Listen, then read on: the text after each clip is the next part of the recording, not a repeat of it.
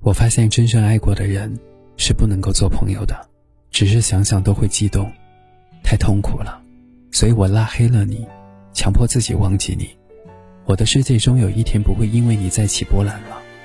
嗨，亲爱的陌生人你好，欢迎收听树洞先生电台，我是树洞先生，明星，我在治愈的重庆向你问声好。今天的投稿来自于听友小袁，他说。最近有刷到你的朋友圈，在你发的视频当中，看到了你新交的男朋友，突然感觉自己的心里已经没有了当初那么剧烈的波动了。现在再回想起来，真心的感谢你那个时候婉拒我突兀的表白，让我保留了最后的一份体面，到至今还可以向你问声节日快乐。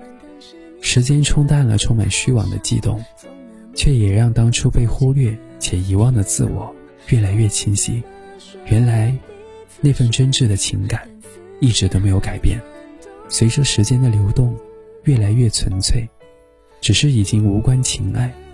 现在的他更希望你会这么幸福下去，余生若彼此安好，做一个利民的朋友，又未尝不可。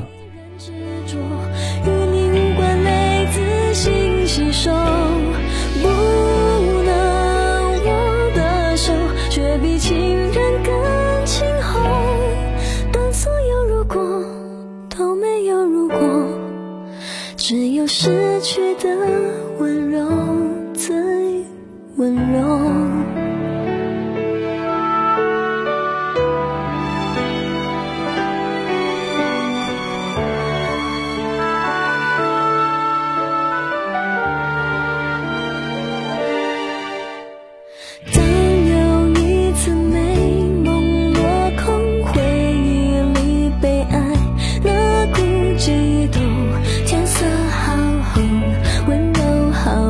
在胸口浮现你的脸容。也许我们当时年纪真的太小从那懵懵懂懂走进各自天空。那是什么让彼此选择？又不仅是